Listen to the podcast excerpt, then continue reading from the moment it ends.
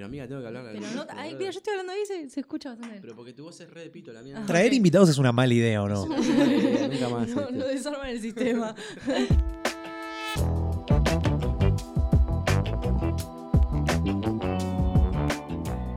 Bienvenidos a este capítulo número 15 de Ponele que. Ah, ah, bueno, sigo yo esa parte porque me olvido que siempre va. Hoy es un capítulo diferente, tenemos dos invitados de lujo. Hola. Hola. Estamos, estamos con dos amigos, Santi y Cami. Cami, fan número uno, nuestra seguidora. Fan, fan, Fan. fan de los podcasts. Y Santi, bueno, próximo a ser. fan. Hola. En realidad, el invitado era Santi. Cami se enojó y la trajimos. Yo me colé, literal. Sí, sí. Me enojé y dije, bueno, yo voy. En fin, ¿quieren presentarse ustedes quiénes son? Es una pregunta muy difícil. ¿Quién Ok, eh, yo me llamo Santiago Castelo. En Instagram me pueden, porque esto sí sé que ustedes pasan Obvio, sus Instagram. sí, sí, sí. En Instagram me pueden encontrar como Castelo Santi y también tengo un Instagram en el que publico críticas de cine que Ese es el probablemente, importante. Ese es el excelente. probablemente sea eh, un tópico del cual hablemos hoy, que es Castelo Cine, en donde pongo críticas de películas de una manera muy subjetiva, pero también por ahí implementando algunos argumentos. Cami, tenés que superar eso, ¿eh? Dale. Uf. bueno, yo tengo un solo Instagram. Mentira, tenés como cinco. Mentira. O sea, el, el- el- el oficial es. Bueno, pará, va de nuevo. Yo me llamo Cami Molina. Mi Instagram es eh, Cami Molina PH. Y bueno, soy fotógrafa. Ah, yo no dije que soy. Claro. Soy, ante todo soy un pelotudo Bien. y agarro cámaras y hago como videos y cortos y cosas así. Y cosas bastante copadas. Pará, pará. Gracias. Y, y Cami, Cami, te olvidaste de, de tirar chivo del Instagram.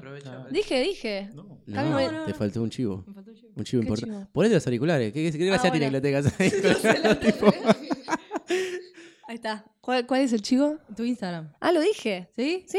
Sí, ¿Lo sí, Ah, yo estoy hablando, yo estoy hablando del, ay, del workshop. Ah, bueno, chicos, está bueno eso. Eh, hace poco saqué un workshop online en el que hablo más que nada de Instagram, cómo manejar Instagram, promociones, todo. Así que bueno, si les interesa. Eso. Y ahora, ahora vimos uno nuevo en redes. ¿Es ese? No, no, no. No. Ese es, ese es Ah, es- presencial y es de fotografía inicial. Ah, genial. Así que si quieren aprender a usar la cámara, ustedes que son bastante chotos. Ah, les vendría bien, ¿viste? Ya vamos a ir.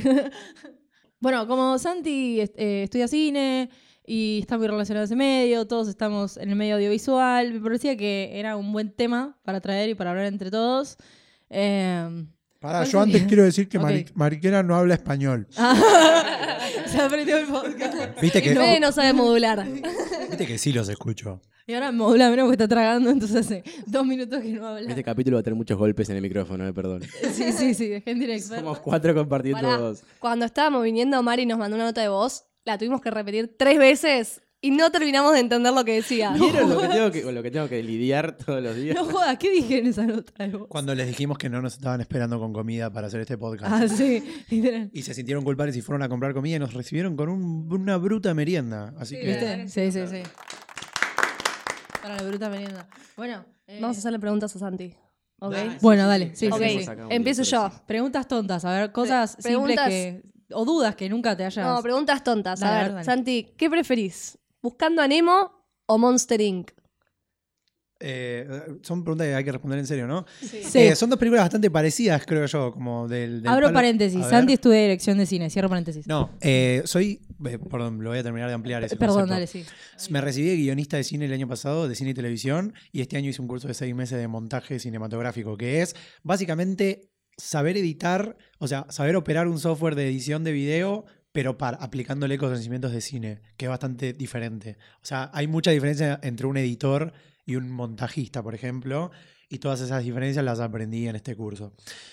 Yendo puntualmente a la pregunta, ¿Qué, pre- qué prefiero buscando a Nemo o Monster Inc? Prefiero buscando a Nemo porque fue más pionera en, el, en lo que hoy Pixar ya hace como fórmula, que es esto de eh, introducirnos un personaje en los primeros 15 minutos con el cual nosotros vamos a generar una empatía tal para que después ese drama que a este personaje le suceda nos genere ganas y de que se resuelva, de que sea, por ejemplo, en este caso, de que encontremos a Nemo, todos juntos, porque no es solo Marli- Merlín o Marlin. ¿qué? Ma- no.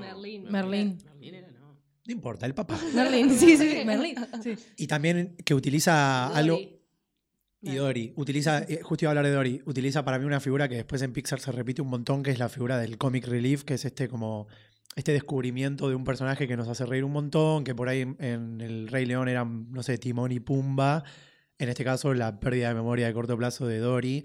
Eh, no sé, siento que como estructuralmente para Pixar fue una película muy importante, como Toy Story también. Y por eso la prefiero a Buscando a Nemo. Es la mejor respuesta. Yo Sí, iba a dar es la una respuesta como me gusta respuesta. más porque, no sé. Sí, sí, Porque me hizo reír. Porque aguante Dory. Igual, igual no hay nada como el no ordenaste tu papeleo anoche de la babosa Pero eso es esa. excelente. Sí, sí, sí, sí. sí. Ay, para, para, yo, yo propongo que hagamos como una especie de, de ping-pong entre vos y Cami, porque como son nuevos acá, está bueno conocerlos a los dos. Pero yo iba, igual iba a preguntar por sus trabajos, porque son interesantes. Contanos, Cami, de qué trabajas. Ah. Y cómo, y de dónde, y esas cosas. Ok, a ver, trabajo de fotógrafa hace como tres años ya y empecé con egresados. Todos los que estamos acá nos conocimos en TP Concept, está bueno decir eso. Eh, y bueno, a poco me fui abriendo, ahora estoy haciendo muchos 15, que está bueno, es muy desgastante, pero está muy bueno. Y, y ahora estoy mucho con lo de enseñar y dar workshops y ayudar a otra gente a llegar a donde llegué yo, que, o sea, viéndolo desde afuera es como que estoy a ver, como que crecí un montón, me falta también un montón, pero es algo muy difícil este ámbito para crecer. Muy- Medio que ya descubriste la fórmula igual. Sí, un poco sí. Y eso es lo que quiero, tipo, mostrarle a la gente. Como que se puede. Y contá del viaje a Costa Rica. que Ah, eso como que eso va, está bueno. según lo que yo veo de afuera, siento que eso como que te marcó o algo así.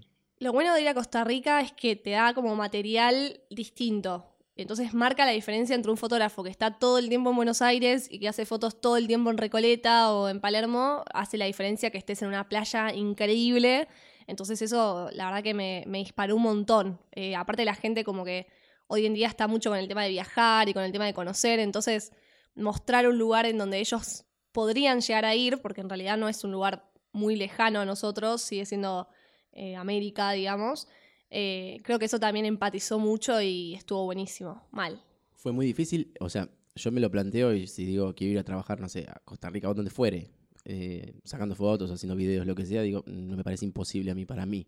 ¿Cómo fue muy complicado todo ese tema para No, vos? la verdad que no. O sea, me di cuenta viajando afuera, creo que a Santi también le pasó un poco cuando viajó ahora a Miami, que hay muchas posibilidades, muchas. O sea, vas afuera y te das cuenta de que lo audiovisual es todo, que hoy en día todo el mundo necesita videos, todo el mundo necesita fotos y donde sea que viajes eh, vas a conseguir. O sea, para mí eso fue clave. Es más creo lo que, lo, lo que nos cagoneamos nosotros desde acá, de decir, no, es imposible, es muy lejos, hay que poner mucha plata, no sé qué, pero es tomar el impulso y hacerlo. ¿Te, te pasó situaciones así en el viaje que hiciste? A mí me pasó ahora? que me pasó que tuve una tuve un par de reuniones con productoras y como agencias de imagen de allá de, de Estados Unidos y, y nada, probablemente ahora en un, par, en un par de meses me vaya un par de meses a trabajar. Me falta todavía dejar un poco la cagoneada de lado y decir, listo, voy. Sí. También te das cuenta de cómo acá el trabajo vale mucho menos, porque en Costa Rica uno quizás los trabajos decís un precio y nadie te lo va a ratonear y es un precio en dólares que te sirve muchísimo más. Es como que aprendes a valorar muchísimo más tu trabajo estando afuera que estando acá, me Mirá, parece. iba a preguntar eso. Vos habías Sí. dicho que eh, el audiovisual es todo y, y demás. Y yo me preguntaba, ¿lo es tanto como acá? Porque yo acá siento que. Va, no es que siento, es. Lo audiovisual es casi todo para, para todo lo que es comercio, pero. Este, es allá más que acá. Para mí sí, pero hay una diferencia importantísima. Quiero contar que Santi me acaba de tocar la teta. Ah, pero fue porque quería, quería, porque tenía la respuesta clave para esto.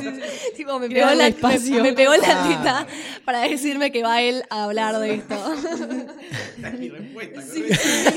Creo que, creo que a ustedes dos les pasa mucho y a nosotros también un montón, que sabemos que lo audiovisual es muy importante para lo que los clientes nos quieren pedir y demás, pero no se dan cuenta monetariamente ellos de eso. Claro, no, Como no. que te dicen, queremos esto ya, ahora, de excelente calidad, pero tenemos mil pesos. Claro, pero tengo 15 centavos. Sí, y aparte allá es como que no hay tanta competencia quizás como acá, por lo menos en Costa Rica. Yo fui a un pueblo muy chico en donde quizás había un fotógrafo o dos, entonces la competencia es ínfima. Claro, o sea, y por ejemplo, vos, ¿cómo, cómo arrancarías? Poner qué es decir, voy a tal lugar de viaje, no sé, dos, tres meses, y empiezo, no sé, a caminar o a generar contenido propio, no sé, subirlo a redes y, no sé, etiquetar a la marca. O sea, yo, eh, ¿qué- yo lo que hice, que, que aprendí a hacer, que acá no lo hago, nunca lo hice y no entiendo por qué no lo hice, es ir negocio por negocio, mostrarle lo que hago y mostrarte segura y decirle, bueno, yo te puedo ofrecer esto por tanta plata. Y la realidad es que muchos te contratan, porque quizás uno lo que pasa mucho es que espera en la comodidad de su sillón que le llueva trabajo y es más levantarse e ir a buscarlo. Sí, ese soy yo.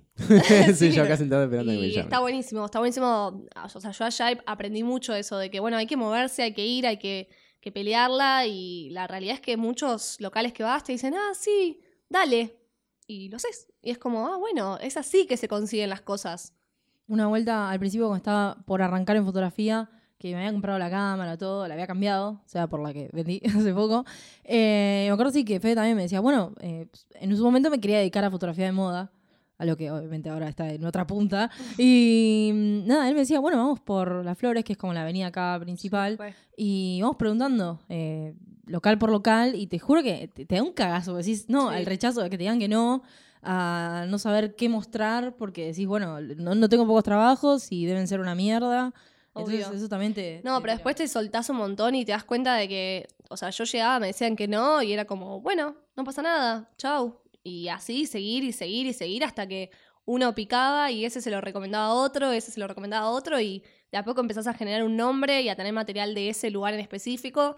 Y la realidad es que para mí hay algo que es clave, es que si uno lo tiene, los otros lo quieren. Entonces, en el momento que vos agarrás a un comercio que es conocido en ese lugar, después hay muchos que caen de, de rebote, digamos. Ah, mira, esa es buena. Este, sí, yo, eso, lo, eso misma, esa misma técnica la probaste acá también, de ir quizás, no sé, comercio por comercio, local por local. Mm, No tanto, y por eso es lo que yo digo, wow, qué loco. O sea, ¿por qué no lo hago? claro. Creo que acá es como que somos más cómodos, me parece un poco. Yo, Estando en un lugar que no conoces, es como que tenés que hacerlo porque tenés que hacerlo. Tenés claro, que tenés vivir que de algo, vivir, claro. comer a la noche el arroz. Claro, el arroz con frijoles. Este, yo siento que acá hay como, no cierto rechazo, pero cierta como resistencia a entender todo esto de que necesitas el contenido y lo necesitas ahora y, y y no sale dos pesos. Obvio. No, también hay un tema económico y del país y que la gente siempre trata de ratonear lo más posible y algo que no es tangible, porque en realidad la fotografía y la audiovisual no es tangible, no es algo que vos comprás y bueno, me compré una taza, me dan una taza. Es algo que se ve más adelante, o sea, las ventas y la calidad de un Instagram, ya sabemos que afectan un montón un comercio, pero como no es tangible, creo que a los comercios les cuesta mucho pagarlo, digamos. Pasa que es, es mucho el, el dueño grande, ¿no? O sea, porque quizás los dueños de los locales son, pueden ser tranquilamente nuestros viejos. Entonces hay gente que todavía no, no, no cae con esa ficha. Y quizás lo que, los que sí se dan cuenta son dueños que son pibes más jóvenes. Por ejemplo, a mí me pasa con el... Mi viejo tiene un local de ropa, ¿no? El Instagram es horrible y me propuse hace semanas cambiarlo. Cuestión que no lo entendieron de que para mí la imagen es todo y más en un local y un local de ropa que de mujer que es mucho más Re. tiene mucho más competencia y hace poco le dijeron a la chica que trabaja ahí que suba cosas y tipo destruyó básicamente el feed que estaba construyendo. Entonces a lo que voy es como no se dan cuenta que eso es importante porque va a traer en un futuro mucho más clientes y que ahora está es, es posta, es, Es todo. muy es muy competitivo y eh, es un local que quizás tiene cosas buenas, pero si no lo mostrás bien no, no va a ir para Sí. adelante nunca. Hoy en día mo- mostrar es importantísimo. Mi mamá tiene un local de ropa también y en el local la- las únicas personas que van al local son las personas que vieron cosas que ella vende online, que lo vieron por una página de Facebook, porque el Instagram también lo tiene bastante muerto. Y acá es donde aprovecho para pasar el chivo. Acá no hay plata de por medio, pero el workshop online que tiene Cami Molina habla un montón sobre por qué eh, tenés que darle mucho más bola de la que le estás dando a tu Instagram. Le des la bola que le estés dando. Eh, O sea, yo lo que hablo un poco ahí es que es nuestro catálogo. O sea, Instagram hoy en día es nuestro catálogo y hasta es como nuestro local. O sea, tendrían un local que, no sé, donde pones la ropa en un cartón, no, le pones amor, le pones pintura, le pones luces. Lo mismo es Instagram para mí. O sea, es amor, es tiempo y es dedicación. Y también es inversión. Es la vidriera. Sí. Pero sí. me dio risa lo de. Acá no hay plata de por medio, pero. Pero es que iba, iba a parecer como que el chabón pasándole el chivo a la amiga, es como, Sí, sí, sí, sí. Cometa. ¿cuánta guita le pagó? No, nada, cero. No, fue porque el otro día lo vi, ella me, me lo mandó, me pidió mi opinión, no sé qué, y me pareció como muy fuerte esto que ella, ni bien arrancado el, wo- el workshop, eh, te dice de que lo importante que es tu Instagram, lo importante que es mostrarte y mostrar bien tu trabajo, tu portfolio, eh, hagas lo que hagas, porque esto no es solo para fotógrafos, o sea, no es solo para quienes hacen contenido o material, es para una Todo. marca de ropa, para alguien que hace maquillaje, una mina que hace uñas, o sea, mecánico incluso. Todo. lo que sea. Todo. Todo, sí, ahí entendés que hoy en día lo audiovisual es todo. todo, todos necesitan eh, material y ahí te das cuenta de que faltan fotógrafos y que nunca va a sobrar. Porque la realidad es que hay tanto trabajo como negocios. Entonces, Sí, eso es cierto. Yo siento que como también cierta... Vos dijiste que allá había menos competencia, ¿no? sí. O sea, también Eh, es un lugar más chico. claro. Eh, yo siento que acá pasa mucho de competencia de fotógrafo contra fotógrafo cuando se encuentran en un lugar. Me pasó el otro día re. que había, ¿cómo fue? Estábamos en, bueno, en la God Level, y yo estaba filmando y me había olvidado que había llevado el trípode yo. Me lo había dejado tirado por ahí, no sé qué. Cuando me acuerdo, porque estábamos abajo del escenario, cuando me acuerdo dije, ah, qué pelotudo, yo tengo el trípode, puedo calzar la cámara ahí y tengo una cámara re alta y ya fue, y hago eso. Agarré eso, fui, fui a buscar el trípode. Cuando lo pongo y me acerco con el trípode así en alto, los tres fotógrafos, eh, fotógrafos que estaban ahí me miran, hacen así, agarran la cámara y tratan de subirse lo más alto que puedan, haciendo así, pero fue como muy alevoso que trataban de superar la altura de la cámara. Y fue como, ¿para qué, boludo? Si es lo mismo. Tipo, le- de que- ¿Les pasó muchas veces de, de- de intrínsecamente competir con otro fotógrafo en un evento? Mm, No competir, pero obviamente eh, como que miran, viste, lo- los planos que haces o la posición en la que estás y decís, bueno, eso que, si quizás pasa eso y yo no, no lo siento tan competencia, pero bueno, lo, lo dijiste vos, sí, eso sí fue como zarpado. Porque, A mí me pasó, pero me- en situaciones un poco más sanas por ahí. Eh, yo trabajo mucho con DJs eh, específicamente, como no sé, me habla un DJ y me contrata para ir a hacerle material a ese DJ, un video y fotos por ahí. Entonces voy y está obviamente el fotógrafo del evento, o sea, el que estaba, el que se encarga de cubrir el evento, y no sé, ve cosas que haces y por ahí te, la- te- te las intenta copiar o no sé qué, pero por ahí las veces que fue así me, me decían, che, qué buen, qué buen ángulo, no sé qué, tipo, te jodes si lo hago, como no, no sé, nunca me pasó de, de como violentamente robar mi perspectiva. es como que sienten que les va a faltar esa y los van a echar y no sé qué. Entiendo todo el sentimiento, pero también, o sea, si ahora, si ahora es muy, muy importante todo el contenido, yo siento que la gente todavía no se dio cuenta y que en un futuro va a ser todavía más importante. O sea, no va a faltar trabajo, Sí. me parece. De hecho, ah, perdón, Sorry. sí, sí, uy. Vos. Algo que dijiste antes que es eh, lo de que tu Instagram es como tu, bueno, tu portfolio, sea lo que sea que hagas, es muy cierto, porque yo peco de no mostrar bien las cosas, digamos, de no dedicarle ni tiempo, ni, ni hacer publicidad ni nada.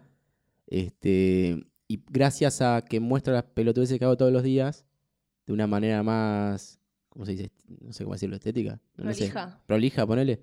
Eh, de ahí me llegan todos los trabajos que hago. Sí, y yo, que todo. to- todos me preguntan, ¿y, yo, ¿y con quién hablaste? ¿Con-?"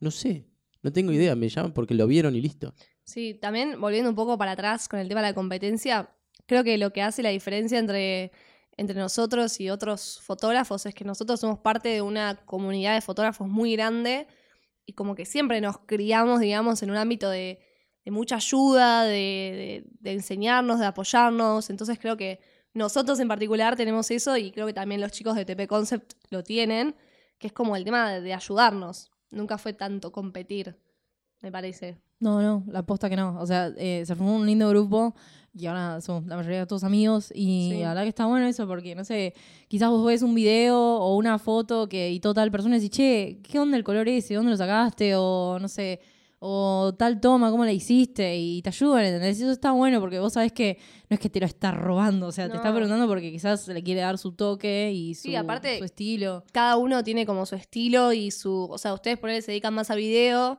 yo más a fotos, Santi también más video, pero otro estilo. Entonces, como que cada uno tiene su estilo y entre todos nos Y su compartimos. nicho, claro, tal cual. Entonces, como que no sentís que hay otro que está compitiendo en lo mismo No, que vos. cero. Eso está, está bueno también.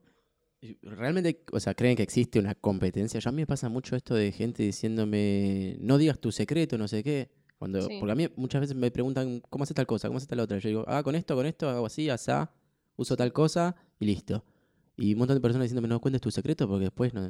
te- Sí, a mí me dijeron un poco de eso. Yo en mi workshop, algo que hablo que es para mí muy importante es el tema de las promociones, que para mí fue como un, entre comillas, un secreto, porque nadie lo sabía hacer.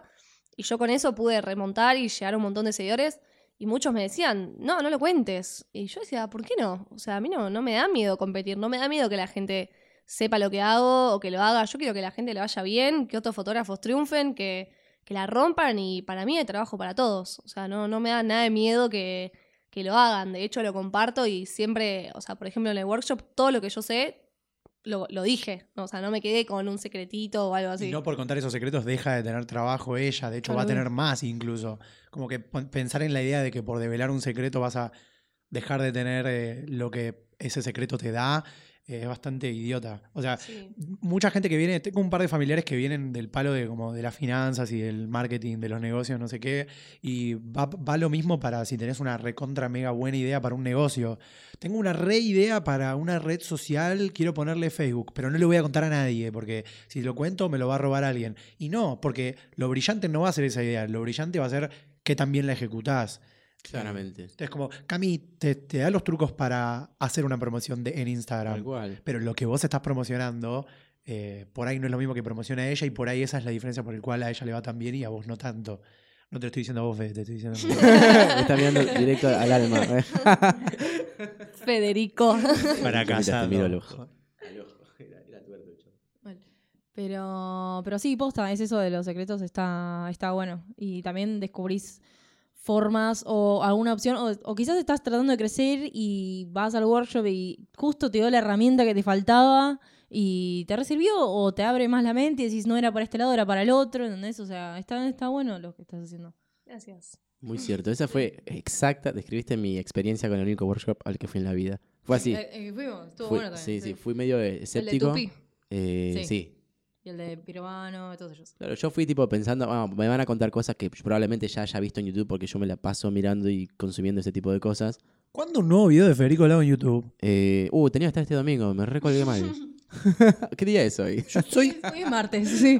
¿Te puedo contar algo? Soy el primero en haber activado la alarmita ¿Te de das la campanita de. Soy fan, en serio, me gusta. Ah, gracias. Eso muestra un poco la relación que tenemos entre nosotros. Entre todos, en Viste, realidad. Nos bancamos, nos bancamos mucho.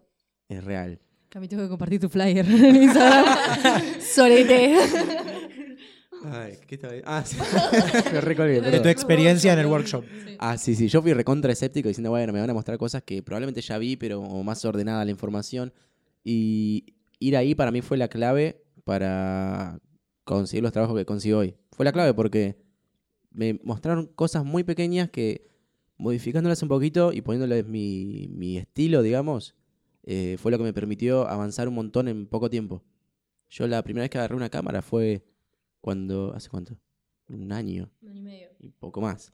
Y de no haber ido a ese lugar estaría bastante estancado. Así que yo creo que si eso de la educación, por más que sea, no sé, un curso, una clase, lo que sea, es 100% Y siento que vos, Fede, fuiste aprendiendo también con el tiempo algo que yo aprendí un montón con esta mina que tengo al lado que se llama Camila Molina, que mm, he tenido varios encontronazos con ella por que por ahí la mayoría de los laburos que tenemos juntos en 15 y no sé qué surgen de ella y cómo ella mueve su Instagram y cómo le llueven trabajos a ella por moverse y por publicar cosas y a mí por ahí no tanto porque no le doy mucha bola a mi Instagram, como que a veces también como me olvido, no subo cosas, no sé, para mí no es, tal- no es algo tan importante en la vida del Instagram, entonces no lo tengo muy presente.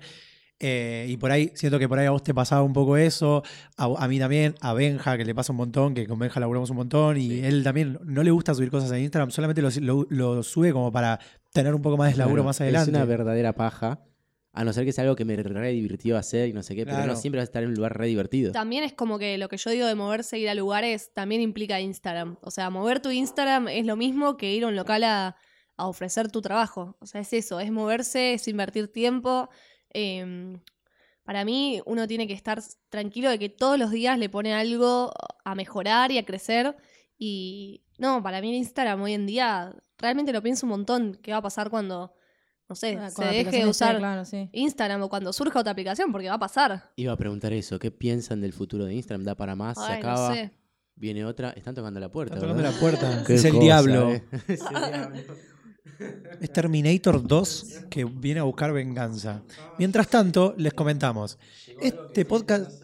Está auspiciado por McDonald's. No, no, no podemos decir chicos. Ay, no, no, no se puede. ¿Quedamos a cargo de este podcast?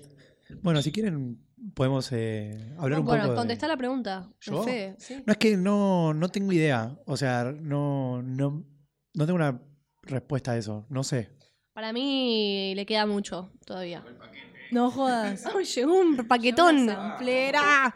Llegó un paquete en vivo, ¿eh? Sí, sí, sí, a llegó ver, un paquete en vamos a vivo. hacer Unboxing. un Ay, unboxing sí, en sí, voz sí, en sí. off porque no lo vamos a ver. Lo estamos Claro, mal. escuchando nomás. Fede está No apoyando jodas. la caja en una mesa. Se está acercando al micrófono. Sí, sí. Agarro una silla. ¿Cómo entró esta silla? Dice. La pone la silla y camina hacia ella. Esto es lo que hace un guionista. Se sienta, se pone cómodo, se limpia la cara, se abanica con la mano, agarra un pedazo de budín. Dice, qué rico que está el budín. Con gestos, busca los auriculares y se los pone en la oreja para continuar con su respuesta. No, no se está Ah, sí, ahora se escucha. Sí. Bueno, pará, Está- estábamos hablando del futuro de Instagram. ¿Qué pasaría Yo creo si que, cae? que queda, le queda mucho todavía. Uy, Fede se está atragantando. ¿Qué, qué, qué pensarías de eso? Si se cae Instagram. Eh, no sé, me da un poco de miedo, la verdad, porque creo que uno tarda mucho en acostumbrarse a una nueva aplicación y entenderla y, y manejarla. Entonces, que salga algo, nuevo es como, uff, otra vez. Y también. que Todo lo que lograste. Que caiga sea, Instagram significa la. Quizás a mí, bueno, no pasa nada. Pero imagínate las influencers que viven de eso.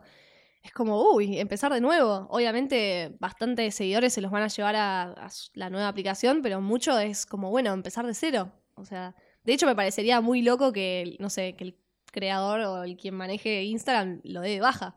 Sería como, no sé, para mí es sí, la caída Mark de. No, pero sí puede pasar que lo maten porque es como que, bueno, vamos a llenarlo de. Vamos a tratar de sacarle todo el juego que podamos porque ya no tiene mucha vida.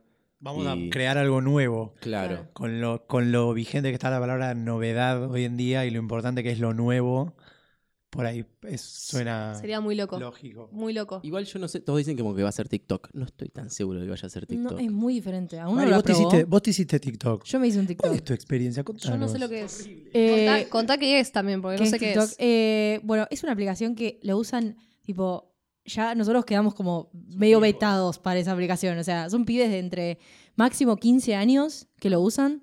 Tipo, 11, 15 años y, que- sí. Esa es la media, esa es la media. Bueno, la, la media, o sea, el rango de gente que más lo usa es Pero esa- es- vos vas scrolleando y con qué te encontrás, digamos. Eh, te vas encontrando con gente que hace, eh, ¿se dice lip sync? ¿Lip sync? ¿Se dice? No, ¿cómo se dice? Playback. Play- sí, playback, eh, o sea, el Sí, tipo, el Dance tipo- Smash. claro, ¿entendés? Migró, Pero ya existió eso, señor. bueno, pero migró en esa aplicación también.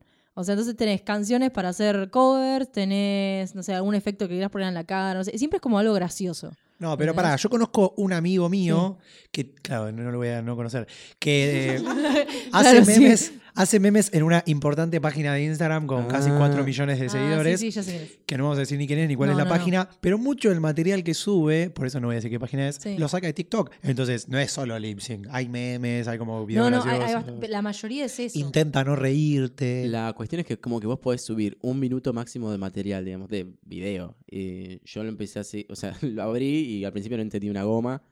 eh, no, entendía, no entendía qué era lo divertido. Después medio como que me envicié un poquito.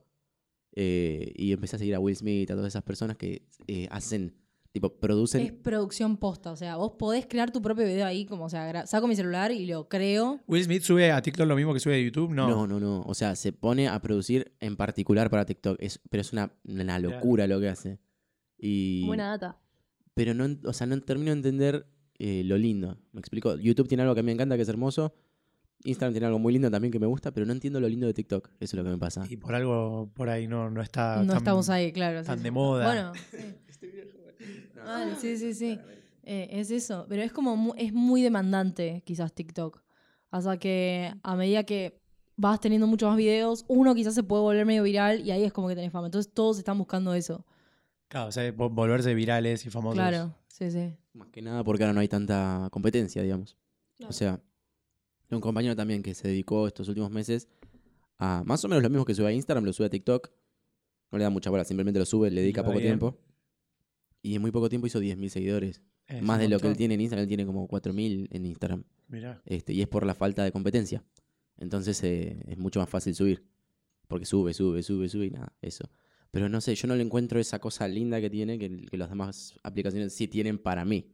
Y pero hay un montón de esas aplicaciones que, que aparecen, la algunas personas dicen, hey, esta es lo próximo, no sé qué, y después termina muriendo por ahí. Snapchat, como vuel- va, vuelve, va, vuelve. No, pero decís- Snapchat fue muy importante para muchas eh, como features que tienen un montón de aplicaciones de ahora. O sea, Sí. las historias de Instagram son gracias a Snapchat, por ejemplo. Sí, eso sí, sí. Sí, los filtros. sí, los filtros, todo, sí, sí. 100%.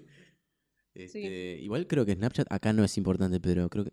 No, En a- Estados Unidos se sigue usando un montón. sí. pero no tenía. Anda a chequearlo a la Sí, se sigue usando un montonazo. En Estados Unidos sí una banda. De ahí salen un montón de cosas. Mal.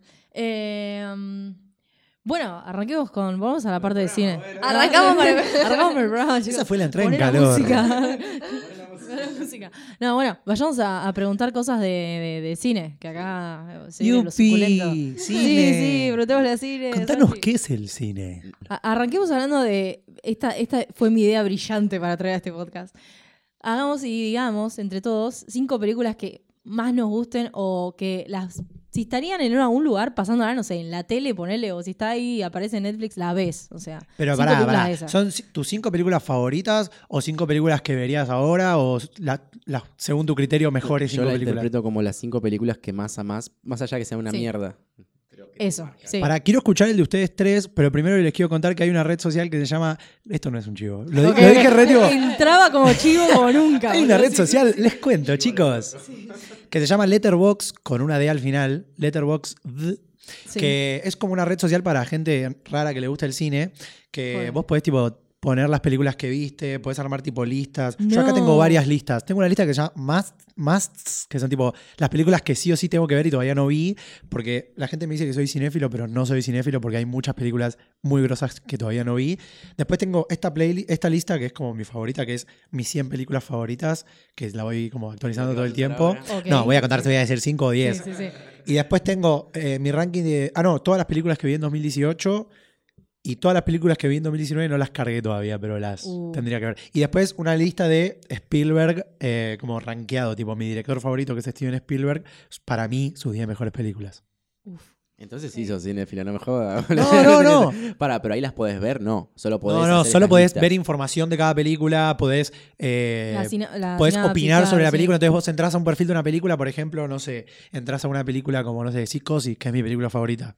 Entras a Psicosis y, hay, y ves, no sé, Psicosis tiene 4,5 estrellas. Entonces el puntaje de cada una de esas personas y podés dejar, si querés, una opinión, podés poner, podés entrar a una lista, por ejemplo, de, no sé, películas oscuras para ver un domingo a la tarde. Hay un montón de listas. Ah, está bueno. Y, y hay una... Spotify. Claro, y hay una lista toda enorme, entonces al costado te dicen, viste tan, viste tipo 80 de 150 películas que hay en esta lista, porque vos sí podés ir poniendo tipo cada película que viste. A- Si, no, si la tenés medio abandonada, por ahí te olvidás algunas cosas, pero no sé, si te gusta el cine está No, bueno. Está bueno, está bueno. Está bueno para buscar otras películas que, por ejemplo, una normal, no sé, entra a buscar a Netflix que tiene algunas playlists que son.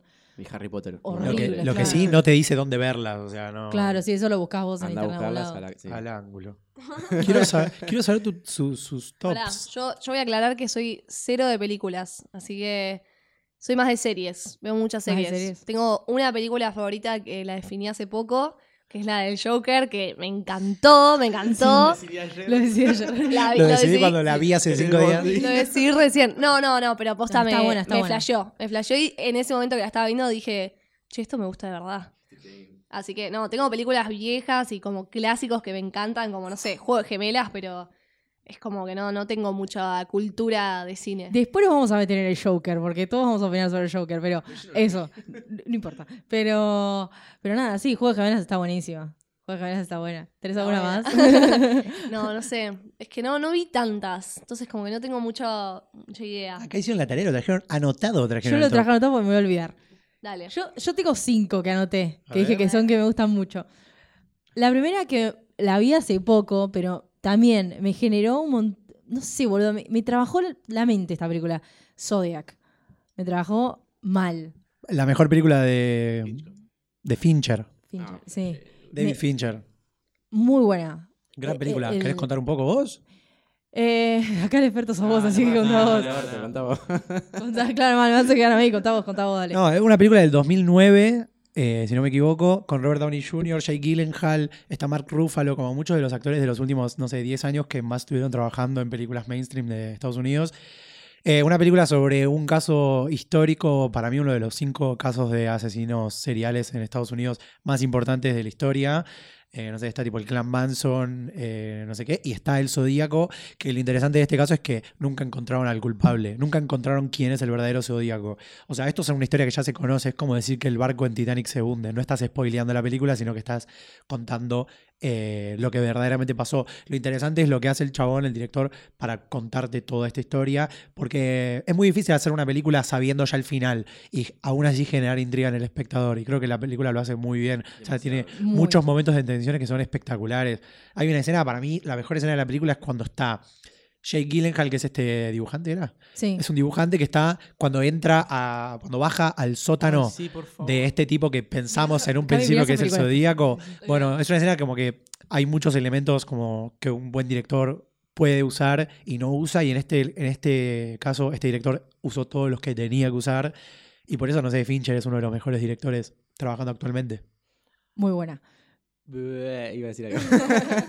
¿Vos no sentías que la película cada tanto quería hacerte creer que el asesino era uno y te daba como todas las pistas para que vos realmente creyeras que ese era el asesino y de repente te cambiaba toda la perspectiva y Es decías, que- "Fua, me revolvió. ¿Qué pasa cuando ves una película de suspenso o, de, o detectivesca? Todo el tiempo querés ser vos el detective. Claro. O sea, eh, el espectador que está viendo la película dice, bueno, ok, voy a. Yo soy inteligente. Voy a descifrar yo quién es. Entonces, viste, cuando, no sé, estás hablando con alguien en una sala y te dicen, ah, yo ya sabía quién era desde el principio, no sé qué. Quizás Zodíaco es una de las pocas películas que te cachetea varias veces en la cara diciéndote, no, te estabas equivocando.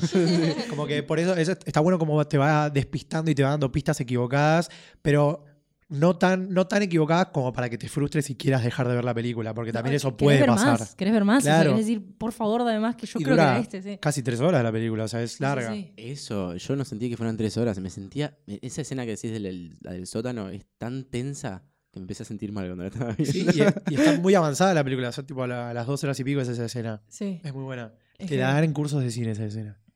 ¿Posta? Wow. Sí, te la- tipo, Zarpado. hay muchas escenas del cine como moderno que te dan como ejemplo de lo que hay que hacer. Y también ejemplo de lo que no hay que hacer. Otras películas que Uh, por ahí no Dame vamos a un, hablar. un- un Uh, ejemplo, un ejemplo de una película de lo que no haya que hacer. Eh, Rápido y Furioso, güey. no, es que Rápido y Furioso. Ah, bueno. Rápido y Sí. Furioso es una serie con mucha plata. Para vender, nada más. No, no, por ahí algunas escenas de, de películas como de, de clase B de, no sé, de superhéroes o esas comedias tipo American Pie o... que vos decís, no sé, por ejemplo, Todopoderoso. Es una película que te, te haces cagar de risa, no sé qué, pero tiene un montón de como cosas que no están bien. Emoji. ¿Emoji te gusta? La Esa peor- la voy a sacar a mi lista. La peor... ¿Vos la tenés Todopoderoso? No, era joder. Emoji, la peor película de 2018. No, li- literal, o sea, nosotros lo jodíamos a Santi todo el tiempo porque él decía que Emoji era la peor película. Yo no la había visto hasta que un día Santi me dice, bueno, veámosla. La veo, no duró ni. Se 10 quedó dormida, minutos, Mariquena. Me quedé dormida. Fue horrible, o sea, los chistes horribles que usan, o sea, es muy mala. Pará, pero ¿qué esperaban de una película que se llama Emoji? No, nada, absolutamente Por nada. eso, tipo, ¿Qué querían ver, boludo? A mí, a mí lo que me pasa es que yo ya sé que esa película es mala, pero si vos empezás a hablar mal de, mal de la película, ¿con qué argumentos estás hablando si no la viste? Claro. Se llama Emoji. Claro, yo decía, bueno, no debe ser tan mala, pero no es malísima. Es Malísima. muy mala, es muy mala. Continuemos con el top, por Con el favor. top. Bueno, después otra película que la vi el año pasado, la conocí por primera vez, la vi en el, en el, en el cosito del avión, en la pantalla del avión. El Gran Hotel Budapest. Eh, eh, los escuché hablar en este podcast muy bien de esa película. Tengo. Sentimientos encontrados. No le gusta, no le gusta. No, o sea, es lo que acaba de decir Fede. Es muy linda. Es muy linda. Me hizo sentir bien. Sí. No, pero es muy linda visualmente. Visualmente es todo lo que está bien. Pero O como sea, director de cine, Wes Anderson es un gran director de arte. Claro. Pensé que ibas a ser un gran hijo de puta. No.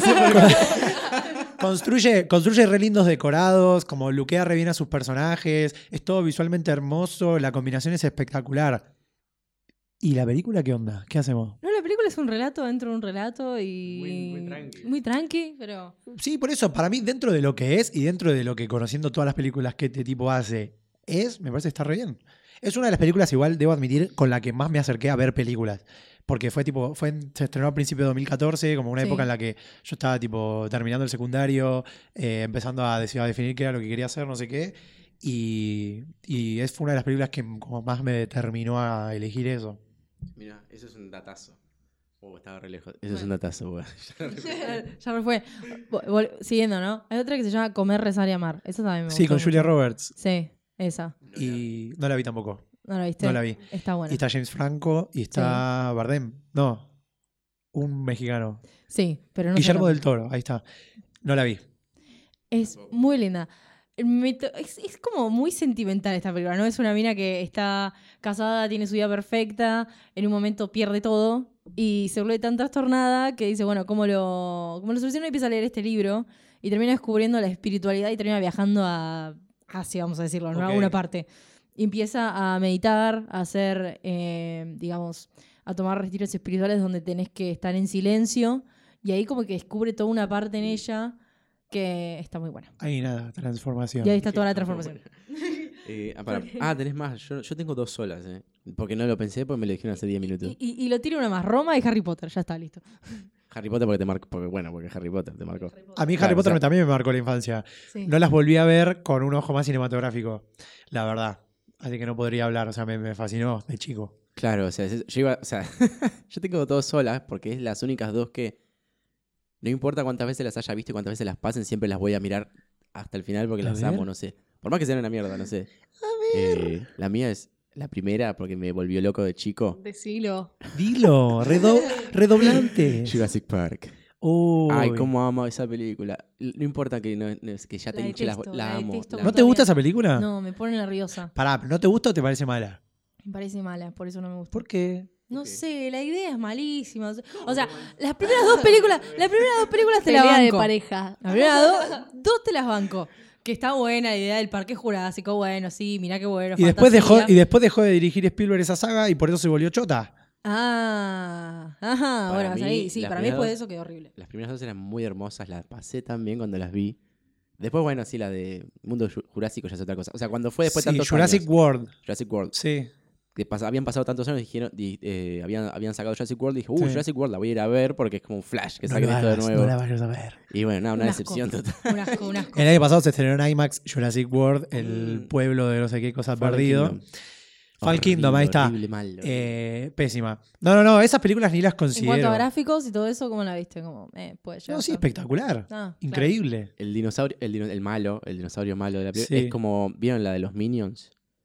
¿Cuál? ¿Viste el Minion Violeta? Dos. Ah, sí. Es ese coso, Sí, pero es el exactamente dinosaurio. igual. Era una mierda. yo- bueno, ah, me quedo No, pensé que estabas eh, hablando de las primeras Jurassic Park que marcaron un montón. un Las tipo primeras, de- clalas las primeras sí están buenas. Pero Sí, yo, sí, es después ya las excelente. demás, tipo, bueno. Para mí la 1 es excelente. La 2 hasta tengo mis. Aún dirigida por por Spielberg, tengo mis dudas. No sé, yo la 1, la media es mi favorita. eh, ¿Y arriba la del segunda top. película del top? Yo no la tengo anotada ahí. Ah. Así que no me vas a Ok, quería No, la segunda es Pulp Fiction, pero es porque no, no sé qué es lo que me pasa sobre esa película, que la miro 20 veces, 15, 40, no sé qué, y me, me gusta y me la quedo mirando todas las veces. Es lo mismo que le pasa a todo el mundo que le gusta esa película. Es que es re mainstream y la conoce todo el mundo y yo sé que eh, está buenísima también, pero mm, no sé, me encanta y, y la paso igual de bien todas las veces. Y nadie sabe por qué. Es impresionante. Porque por ahí yo te pregunto, ¿de qué va Pulp Fiction? Es que ¿De qué trata? ¿Son tres, ¿Son tres historias Dos. o cuatro? Yo digo que son dos, Son tres. para mí. Para mí es una sola. Es- bueno, sí, no, son dos, la de este, Vincent y la de Butch. Sí. Este, obvio que se, se cruzan y tal. Se pero cruzan. para mí son esas dos solas. Y no sé, me pa- no sé, es la sensación que me da cuando la miro. Me siento re contento cuando la veo. No sé por qué. Es rarísimo lo que se genera. No sé si les Tarantino, pasa. padre del cine. Me Sí, sí, encanta. sí, sí, sí. Increíble. y no tengo más. No tenés ahora más. las tuyas. dale. ¿Las mías? Sí. Bueno, tengo un top con 100. No vamos a hablar Bueno, de las 100, por elegí supuesto. Tres. No, Sí. voy, a, voy a decir mi, mi top 5. Eh, hay, hay algunas que son por ahí un poco más desconocidas, pero nos podemos detener en la que quieran. Eh, mi número uno, mi película favorita es Psicosis de Alfred Hitchcock del 60. Después, mi puesto número 2 es La lista de Schindler del 99, creo. Mi puesto número 3 es 12 hombres en pugna, 12 Angry Men, que no me acuerdo el directo. Sí, Siempre que escucho ese título, que mi, mi cerebro reordena las palabras y, y digo, 12 hombres en punga. en pugna, en Zunga, 12 hombres en la costa de Brasil. No. Después, mi cuarta película favorita es Magnolia de Paul Thomas Anderson del 2000 y mi quinta es Blowout de, de Palma, Brian de Palma, Con- con John Travolta como protagonista. Para mí, contame de Magnolia, que esa no la vi nunca. Mal. Magnolia es la película más compleja para hablar de estas Oh, eh, cinco. la peor. Es una película de tres horas y cuarto No. de Paul Thomas Anderson, que es un director que empezó a dirigir en el setenta y pico, creo que recién en el 80 sacó Boogie Nights, que fue como su gran éxito, que también consagró a algunos actores. Y el chabón lo que hace en esta película es básicamente hacer toda una sucesión de hechos para narrar sobre el destino, sobre, sobre si lo- nuestros actos ya están determinados por alguien o los decidimos nosotros. Todo eso como Oh. sin contártelo, sino que dándotelo a vos a entender e interpretar, que es para mí lo mejor que tienen algunas películas. Cuando te imponen una manera de pensar, a mí no me gusta. Cuando te sugieren algunas cosas para que vos saques tus propias conclusiones, es lo mejor. Y en Magnolia, la secuencia inicial, incluso recomiendo que todas la vean, eh, habla de un pibe. Ahí viene como la secuencia inicial, antes del título, antes de Magnolia, un pibe que se tira, que eh, cansado de tanto bullying de su familia, de la gente que lo acosa, no sé qué, decide suicidarse. En el momento en el que se tira de su edificio, de la terraza de su edificio, al pasar por el piso donde él vive, que era el sexto, la mamá le dispara al papá, le erra el disparo, el disparo sale por la ventana y lo mata al pibe. O sea que en vez de un suicidio fue un asesinato de la mamá al hijo.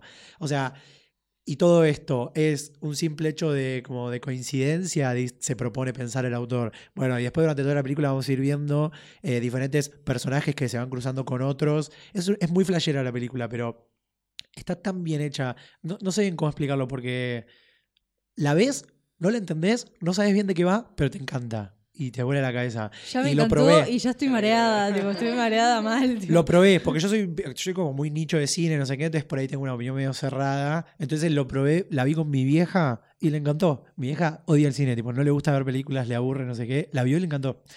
Y es una película que no ve mucha gente. Hasta hace un tiempo estaba en Netflix, no sé si sigue estando, búsquenla, se llama Magnolia, es bastante fácil de, de descifrar. Está, sí, bueno, Ya igual, está, hoy no la voy a ver verla. igual, ni en pedo. No. Tengo banda de cosas para hacer, no, ni en palo. No hay Bueno, tiempo. Este, no sé qué más hayas preparado, Mari, para este capítulo. No, yo solo preparé eso, nada ah, más. te No, pará, tenemos que hablar de, del Joker. Queremos saber Ah, tu es opinión. verdad. es cierto, es bueno, verdad. hablen ustedes porque yo no la vi, chao. ¿No la vio? No. ¿Usted? ¿Vos- ¿Usted la vio, pude. señora? Yo sí la vi. ¿Qué- qué- Mirá, qué- la última vez que fui al cine me pasó algo tan feo. Eh, había ido a ver It 2, recomendada, que, que la habías recomendado. Yo dije, ¿La fuiste bueno, porque la recomendé yo? No. Sí, sí, yo voy a ver Ah, voy a ver muchas películas Sí, sí. muchas gracias. Eh, Vemos Ah. tu página también, que es arroba casterocine. Ahí está. ¿Tengo ganas de ver Y algo? vemos. Pasémoslo Sí, el sí. chivo de nuevo. Bien. Posta, posta, cuando yo tengo ganas de ver algo, sé que ahí voy a encontrar calidad y digo, bueno, voy a ir y elijo una de estas, que sé que son buenas. Eh, te cuento, voy un poco más atrás en el tiempo, hace más de dos años. Yo Cuando estaba. estaba en la panza de mi madre. No, yo Todo encontraba- comenzó. me encontraba en el desierto de Qatar. Y. Bueno, habíamos ido a ver con unos amigos la película It, la 1, el remake, la 1. Sí. Este, resulta que en Qatar, eh, como son medio boludos, censuran todo. Eh, hay un beso, se censura. Te toqué un poquito el, eh, el cachete, lo censuramos, ¿no? Y bueno, fuimos a ver It 1 y medio que me perdí la mitad de la película. Me había gustado, pero me había perdido la mitad de la película porque cada vez que alguien se acercaba a alguien, pum, corte de repente. Y corte a otra escena que nada que iba a decir, Uy, ¿qué está pasando acá, boludo? Horrible. Horrible. Horrible fue. Y Pero no hay funciones como para mayores de 20. no, no, no, no, no, porque es, es como una norma del país, una cosa así. Al ser tan musulmán. Claro. No, no, tan no, musulmán. pará. No, Bueno, no, al es, tener es la cultura y la religión. Es su cultura y su religión. musulmán, Vos podés, podés respetarla, o sea, o- o la tenés que respetar, Sí. pero podés no compartirlo, que es lo que en Obvio. este caso pasa. Bueno, No a lo eso es vamos a lo que decir yo para ser iba, ¿no? correcto. Siendo tan occidental, Sí. ¿entendés? Tenés ese choque de cultura. Es como, che, dale, ¿qué, qué onda, viste? ¿Qué tan restrictivo puede ser? Y no contento con eso, fui dos tres veces más al cine y la pasé como el orto. En fin, eh, cuando estuve, bueno, cuando vi tu recomendación de It 2, dije, uh, la quiero ir a ver, ahora te dije, vamos a No verla. entendiste nada. No, no, fui. el problema fue Volví a Qatar a verla. que, Ah. claro que me pasé, bueno, sí, vale, estaba lleno de guita. Este, no, fuimos, estábamos en la función, ahí lo más bien, pasándola bien, y de repente me llega un pensamiento horrible que me recordaba que me había olvidado de algo. Que había algo que tenía que hacer y que me había olvidado. Miré el teléfono y tenía que ir a trabajar ese mismo día. No. En dos horas tenía que estar en el lugar. Decí que era No, cerca. Viste responsabilidades. No, no, terrible. Le, le digo, le digo a Benja. No contraten a Le Fede. mando un mensaje a Benja, che, Benja, hoy no tenía nada, ¿no? Sí, boludo, en dos horas tenés no sé qué. No. Dije, uh, la concha. Me tuve que ir. No. La- eh, no, o sea, Nos quedamos- perdimos el final. No. Nos perdimos el Lo final. peor es que dije, bueno, no, pará, la estiramos lo más que podemos, me quedo lo más que pueda acá. Bueno, les cuento cómo termina. No, mentira, no, no, no. La, la pasé re nerviosa, tipo, como el orto, me tengo que no la pude disfrutar. ¿Y vieron el final después? No. No. No, no vimos el final después, no vimos nada. Pero aparte, claro, yo estaba tratando de concentrarme y lo veo que él estaba moviendo la pierna. No, Mm, mirando para abajo, mirando para el costado, ¿entendés? Entonces era como, ¿qué te pasa? Y cuando ya cuando me dijo que se había olvidado fue como... Ya está, ninguno eso, estaba ya no pude ver la película porque te pones tan nerviosa por el otro que sí, no se puede. Así que no, o sea, no, no trabajan el día de ganar una película y tampoco estén en Qatar. Claro. No.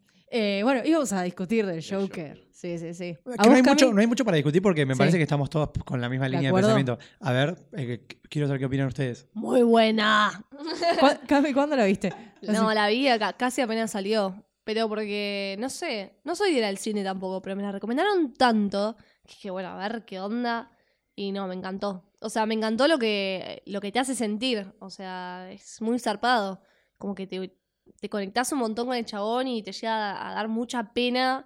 Y no sé, no sé a ustedes, a mí me pasó que me puse a pensar, o sea, uy, a esto le pasa a, a gente de verdad y en la calle y todos los días y, y nada, es como muy fuerte la película. Es muy fuerte lo que te hace sentir y cómo te, te conectás y cómo te empatizás con el, con el villano de la película. Es tremendo. Mal, mal, mal. O sea, yo fui, yo fui al cine sabiendo que a mí no me gusta el Joker. No me gusta DC, no me gusta nada, entonces estaba como en contra. Dije, esto va a ser una cagada, pero bueno, ya está. Y fui al cine con mi mamá mi hermano y dije, bueno, ya está, me pagaron la entrada, voy. Me siento a verla ya con esa negatividad y veo toda la película, salgo del cine y salgo re confundida, ¿entendés? Porque obviamente había partes, eh, coincido con vos lo que decís, que me súper angustiaba, pero había momentos en los que decía, me está dando un poco de miedo esto, o es demasiado como, como heavy lo que está pasando en la película. Y salí del cine confundida. Dije, esta película no me gustó. Porque no salí como, wow, me cambió la vida, pero salí muy confundida. Y al otro día sí me empezó a gustar. al otro día sí. A mí, a las películas que más me gustaron en mi vida me generaron eso. Me generaron mucho impacto y no saber qué opinar cuando salía de la sala. Entonces por ahí a veces me gusta más ir al cine solo porque no tengo la presión de responder al toque que me pareció. Eh, y uno de mis trabajos me da ese privilegio de poder ir solo al cine a ver las películas antes de que se estrenen. Que trabajo en una radio los jueves. Vamos a pasar el chivo. Trabajo en una, Es el capítulo de los chicos. este. Trabajo en una radio los jueves, en una FM que se llama Radio Parque Vida, a la mañana, haciendo. ¿Viste cuando escuchas en una radio que está un chabón que se hace el que sabe, que dice, hoy se estrena tal película, está buenísima, vayan a verla? Bueno, ese soy yo. ¿En serio? No sabía eso. Sí. Me acabo de enterar ahora. ¿En serio? ¿No sabías? Sí. Entonces, por eso, la producción del programa concreta mandarle tu mail a diferentes eh, distribuidoras de películas que organizan las proyecciones de prensa. ¿Qué son las proyecciones de prensa? Son los días de semana a la mañana eh, que invitan a los críticos a ver las películas un par de días antes de que se estrenen comercialmente en los cines para que después hagan las críticas porque viste que las críticas salen, salen un par de días antes de que se estrenen. Entonces, ¿cómo Sí. hacen? Bueno, la ven antes. Eh, Iban gratis. no me lo esperaba. y gratis. Ay, y a veces te dan pochoclos, comida, cosas Es hermosas. laburo. Oh, qué Yo- buena onda. sí. Yo fui con Santi a ver una película, me acabo de acordar, muy Ajá. buena. Muy, esa película me gustó. Ah, vimos una de, para mí, las mejores películas de este año, que es Us, Nosotros, de Jordan Es Peele. excelente, La la vimos vimos. por vos. La vi, Ah, la vi sí, con sí, Santi. Nosotros la vimos juntos con Cami comiendo twistos, me acuerdo. No, estábamos comiendo gallos snacks, libre de gluten, 99 calorías, se lo recomiendo. Chivo. Eh, yendo al Joker, no me acuerdo lo que estaba contando. Ah, bueno, en este caso, como yo estaba de viaje, me hicieron la invitación, no pude ir a verla, me fui, me fui de viaje casi dos meses y cuando llegué ya había pasado un mes y medio del estreno y fui a la sala y seguía viendo gente en la sala, sala llena. Fui este sábado, o sea, hace muy poquito. Nada. Eh, me metí en una web que tiene como datos del cine nacional y cómo le está yendo y me di cuenta que el Joker tiene 2,6 millones de espectadores solamente en Argentina llegó al cine, con lo difícil que es llevar esa cantidad de, espectadores al cine. Y varios pensamientos. Primero que nada, para mí es la primera película del año y la primera película en mucho tiempo que logra conectar un éxito comercial con un éxito artístico. O que artísticamente logra ser superior a lo que comercialmente es. Porque comercialmente es un éxito. Éxitos comerciales hay un montón. Le fue mejor a Toy Story que a Toy Story 4 que a eh, El Joker. Le fue mejor a Avengers Endgame que a, Toy- que a Joker. Pero para mí ninguna de esas dos son superiores al Joker artísticamente. Entonces lo que generó el Joker también me gusta un montón. ¿Por qué para mí es la película que es y por qué le genera al espectador lo que le genera? Por lo inclusiva que es. Está como muy de moda últimamente la palabra inclusivo para un montón de cosas. Eh, para mí una película inclusiva es una película que no deja fuera a nadie. Una película que no, no te sugiere cosas que no te tiene que sugerir. Por ejemplo, el Joker, la historia de esta película es cómo el Joker se volvió el enemigo que después Batman va a tener, básicamente.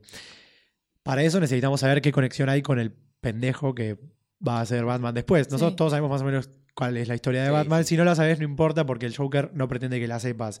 Eh, veníamos hablando con Cami en el auto de que Cami por ahí no sabía del todo la, la historia de, de- de Batman. Hay, un pequeño guiño ahí de, en el medio de la historia, bueno, spoiler, obvio, pero que... ya pasaron cinco sí, años. ya pasaron cinco años, pero que sale, justo se ve la típica escena de que el niño Batman sale del teatro con sus padres y, bueno, los mata. ¿entendés? Pero son nada, que es segundos. Pero no esa sé escena, no es esa escena, si no sabes, mi papá, por ejemplo, yo fui con mi papá. Mi papá no sabía Ah, nada. claro, yo, yo asumo que eso lo sabe todo el mundo ya. Bueno, pero lo que tiene Claro. esta película increíble, que para mí está buenísimo, que es que si vos no sabes eso, no te vas a perder detalles de la película, no te va a dejar de gustar por si vos no sabes eso.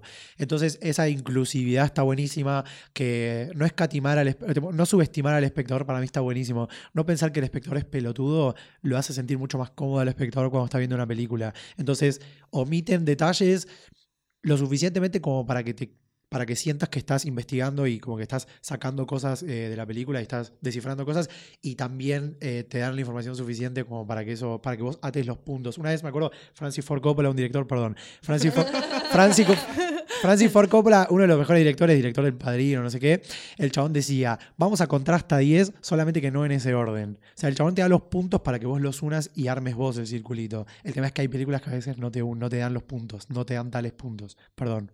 No, no. Yo iba a decir que yo, por lo menos siendo tan ignorante del cine, lo que me flasheó, pero mal, es obviamente la actuación de, del chabón. O sea, cómo actúa y lo que transmite me parece, no sé, una locura. Realmente me fui así como, wow. No, o sea, no sé qué opinar, pero me encantó. El protagonista, Joaquín Phoenix, que es un, es un actor que está muy. Se siente muy cómodo asociando la melancolía, la soledad, la locura, no sé qué. Ya lo hizo en un montón de películas, lo hizo en The Master, que es de Paul Thomas Anderson, director de Magnolia. ja. Eh, también lo hizo en Her, que es una película que fue mucho más famosa con Scarlett Johansson, este tipo que se enamora de una máquina de inteligencia artificial. Que ahí también el chabón estaba como muy solo, es una película muy como melancólica y todo esto es gracias a él también. Entonces como la decisión de, de que esté él en la película es- está buena porque genera, genera esto que por ahí el que no está muy asociado con, con la historia del guasón se asocia con el personaje y está buenísimo. Sí, creo que, no, o sea, la película no hubiese sido tan increíble si no era él el protagonista. No o sea, me parece que no, no hubieses empatizado y la película era, bueno, no sé, una película normal. Claro, claro, ese, era mi miedo, ¿entendés? Que, que al ser el Joker no, no, no haya un actor tan bueno y que digas, va a ser lo mismo de siempre, ¿entendés? Tipo, no sé. No, no, no pensé que iba como a, a- a profundizarse tanto, digamos. A mí, como sí. ya lo conozco al chabón como actor, por ahí no me sorprendió tanto, sino que me pareció increíble. Pero en este caso siento que la actuación del Joker fue, y de Joaquín Phoenix fue muy a la par de lo que la película es. Como la actuación es enorme, pero la película también es enorme. La película está muy bien hecha. Uy, choqué con el cosa. Contrario a lo que me pasó con cuando salió esa película de mierda, ¿cómo se llama? Eh, Suicide Squad, donde Sí. el Joker ahí era como que era demasiado. Era como. Era como que Ostentoso, opacaba no sé, a todo el sí. resto de los personajes que no tendrían que haber sido opacados y era como que, bueno, es un chabón haciéndose loquito, pero no. Me, me- Es me que chocó mucho. le, le dieron mucha esperanza también a Jared Leto, que es el que hizo del, del Joker en ese momento, porque venía del año anterior ganar el Oscar por Dallas Buyers Club, que es una película en la que el chabón hizo como de travesti, la rompió, un tipo que tenía sida, como, como un recontra personaje hizo, y acá hizo algo todo lo contrario, mucho más comercial, y la repifió, entonces como que la vara tampoco estaba tan alta. Entonces ahora a Joaquín Phoenix se lo comparaba con Heath Ledger. Para mí la, la, la diferencia es que Heath Ledger hace una increíble actuación en una película que para mí no está a la altura de su actuación, que según muchas personas sí. No, sorry, yo quería decir que esto 100% desde la ignorancia, también toda la puesta en escena, o sea, las luces de la película, cómo te, te mete en tema y cómo todo acompaña totalmente a, la actuación increíble. No sé, yo pensaba mucho en el director de fotografía, que me parece que es increíble. O sea, yo creo que siendo fotógrafa veo cosas quizás no tanto del cine, pero no sé, las luces me parecían increíbles y pensaba, wow, qué ganas de estar sacando fotos ahí. O sea, qué buena puesta de luces y qué bueno que está la decoración y qué bueno que está todo. El, el color, ¿viste? El Sí, color también el- es como súper mega... Y hay una- un detalle muy boludo sí, sí, que sí, sí. ustedes tres lo van a entender y por ahí algunas personas van a quedar afuera, que es que en determinados géneros se usa una determinada profundidad de campo, que es la, como la qué tan difuminado está el fondo, para decirlo Sí. así fácil. Y en esta película creo que lo que dice Cami está buenísimo porque acompaña un montón en la soledad del personaje, la melancolía, no sé qué, el hecho de que él esté solo, porque tiene muy cerca de un sillón y el sillón está desenfocado. Eh, y esto está buscado, esto está a propósito. Entonces, cuando empezás a ver algunos detalles y empezás a unir todos esos detalles, te das cuenta que no son coincidencias, sino que hay alguien pensando en eso, en una puesta en escena. Cuando todos esos elementos están dados, estamos hablando de un autor cinematográfico. ¿Dirías que es una obra de arte? No, diría que es una obra maestra. ¡Oh! Esa Oh, mucho my mejor.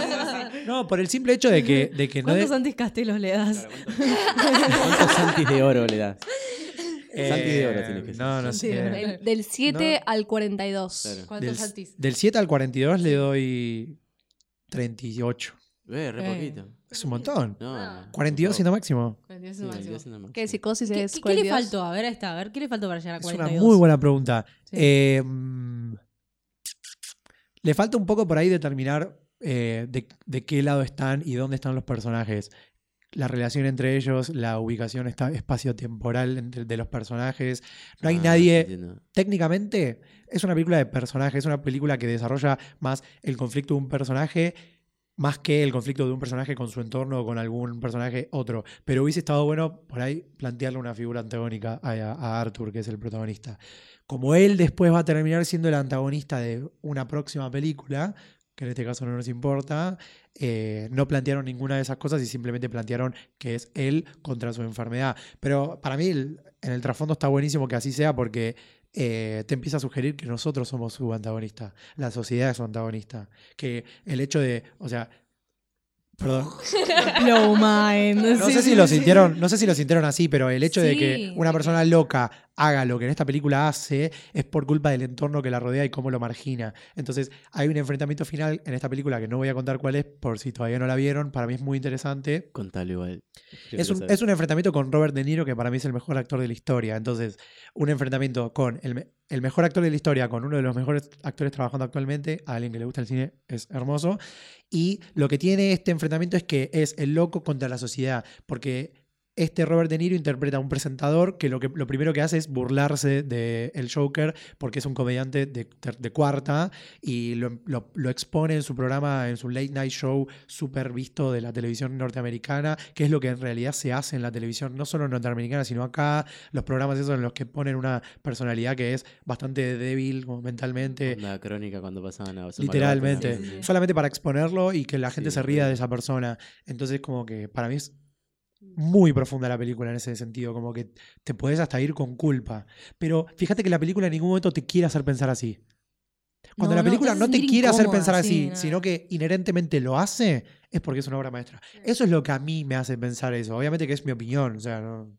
Sorry, yo voy a, a decir algo. A mí me dieron muchas ganas de llorar la escena en la que el chabón saca el papelito que dice eh, me río, me río porque tengo una enfermedad. Fue como, uff, qué duro, qué, qué triste, no sé, me puso, me puso mal esa escena. ¿Cuántas camis de oro le das? No, no, a mí me encantó. Eh, 83. 83. Pero oh. aún así, aún así hay un montón de personas que, le- que les pareció mala, que no les gustó, que les pareció densa, no sé qué. Hablando y pidiendo opiniones a personas, porque también no me quiero cerrar en lo que yo pienso ni en lo que mi entorno piensa, las personas que no les gustó fue más porque se esperaban algo súper estruendoso y como súper rítmico y dinámico, Con como suele cosas ser. de acción y como suelen ser las películas de superhéroes. lo que sea, sí, Pues sí. fue más una especie de drama que una película de superhéroes Es típica. 100% un drama. En ningún momento se Me pretende encanta ser una película drama. como de aventuras o de superhéroes. Entonces, si venís de ver Avengers o venís de ver como Batman, el Caballero de la Noche, no sé qué, como que ves esta película y decís, guacho, ¿qué onda? Dale, duran 5 segundos los planos, tienen que durar menos de un segundo. Como, como que buscan mucho más ritmo que, bueno, Claro.